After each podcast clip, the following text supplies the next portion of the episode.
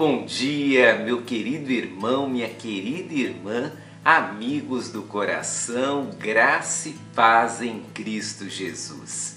Hoje é o dia 2 de maio e estamos começando mais uma série de mensagens aqui nas nossas devocionais da manhã. Maio é reconhecido como o mês da família. Por isso, nós conversaremos durante esse mês sobre o tema Viva a Família e seremos desafiados a cada dia a pensar na vida familiar. Como viver em família? Quais os desafios da vida familiar?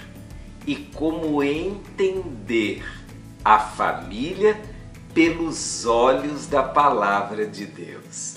Hoje quero ler para você um dos textos mais conhecidos sobre a vida familiar e sobre o cuidado da família.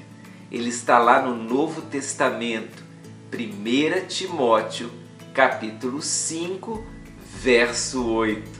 Diz assim a palavra de Deus: Ora, se alguém não tem cuidado dos seus, e especialmente dos da sua própria casa, tem negado a fé e é pior que o infiel. Negar a fé, para a grande maioria das pessoas, tem a ver com assuntos teológicos, tem a ver com a quebra ou abandono da doutrina ou até mesmo com a negação do próprio Deus. E de fato isso está certo.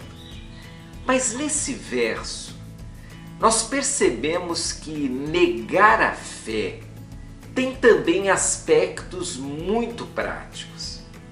E um deles está relacionado diretamente com a família.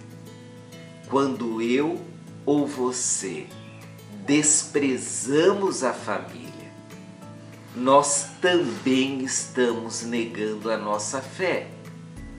Quando eu e você abandonamos a família, estamos negando a nossa fé. Por quê?